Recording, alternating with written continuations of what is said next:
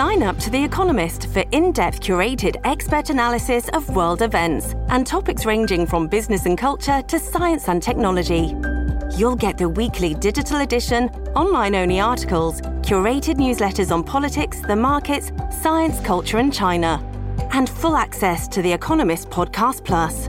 The Economist is independent journalism for independent thinking. Go to economist.com and get your first month free. TBS ポッドキャスト。発信型ニュースプロジェクト。荻上チキ。セッション。バイデン大統領18日にイスラエル訪問へ。イスラエルを訪問しているアメリカのブリンケン国務長官はバイデン大統領が18日にイスラエルを訪れると記者団に明らかにしました。イスラエル中部のテルアビブでネタニヤフ首相と会談し連帯を改めて表明するとみられます。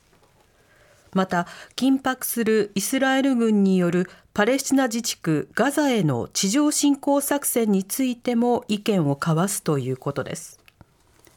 ブリンケン国務長官はバイデン大統領がイスラエル側から戦争の狙いと戦略に関する包括的な説明を受ける。いかに民間人被害を抑えつつ作戦を実行するのか聞くと述べました。バイデン大統領は今回のハマスの攻撃を過激派組織 IS に匹敵するかそれ以上のテロ行為だと非難しイスラエルを全面的に支持する姿勢を示しています。ただガザの占領を支持するかと聞かれるとそれは大きな過ちになるだろうと答えています。中ロ首脳会談へプーチン大統領中国を訪問。中国が掲げる巨大経済圏構想一帯一路の国際会議に向けロシアのプーチン大統領ら要人が続々と北京に到着しています。プーチン大統領は開幕式でスピーチを行うほか18日には習近平国家主席と会談します。プーチン氏が北京を訪問するのはウクライナ侵攻後初めてです。中ロ首脳会談では緊迫化するハマスとイスラエル情勢についても意見交換が行われるとみられ両国がどのようなメッセージを発信するか注目されます。今回の国際会議は習国家主席が一帯一路構想を提唱してから今年で10年を迎えることを記念したもので17日に起業家会合と各国代表団の歓迎式典を開催。18日に習氏が基調演説をする予定です。自民公明が経済対策提言。所得税減税盛り込まれず。自民党と公明党の政策責任者は今日総理官邸を訪れ政府が今月まとめる経済対策への提言を岸田総理に手渡しました。岸田総理は経済対策で税収増などを国民に適切に還元するとしていますが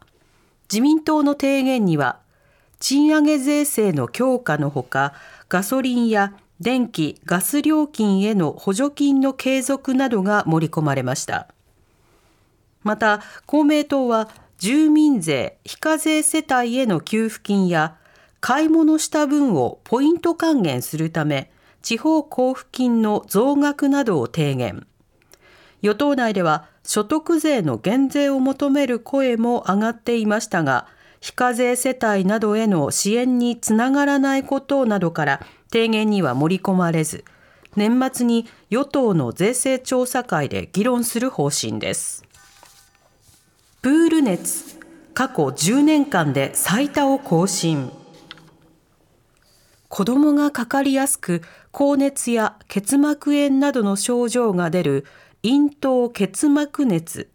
いわゆるプール熱の患者が2週間連続で増加し過去10年間で最も多くなったことが分かりました。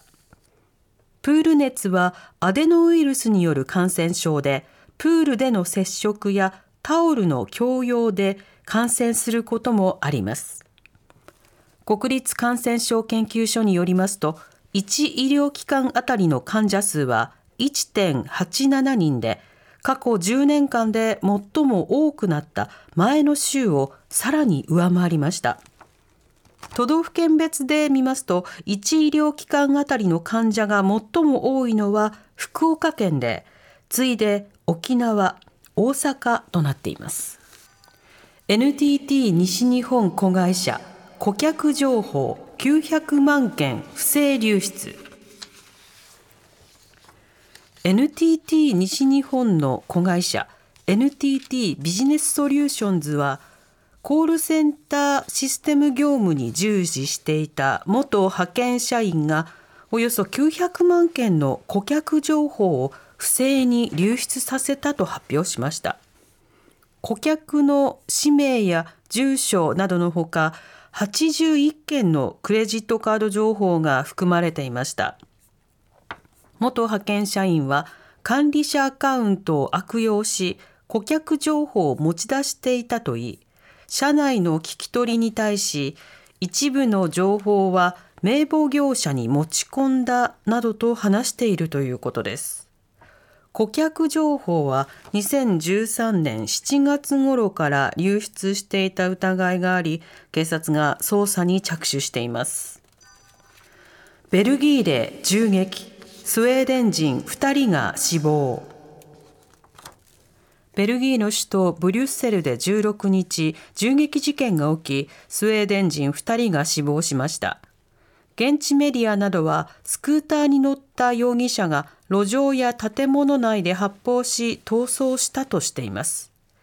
実行犯と称する人物は SNS 上で自らを過激派組織 IS に影響を受けたと主張。現地当局はテロ警戒レベルを最高に引き上げました。スウェーデンではイスラム教の聖典コーランを燃やすデモが相次ぎイスラム過激派が報復を呼びかけていましたまたベルギー当局はイスラエルとイスラム組織ハマスの衝突は今回の銃撃とは無関係との見方を示しています。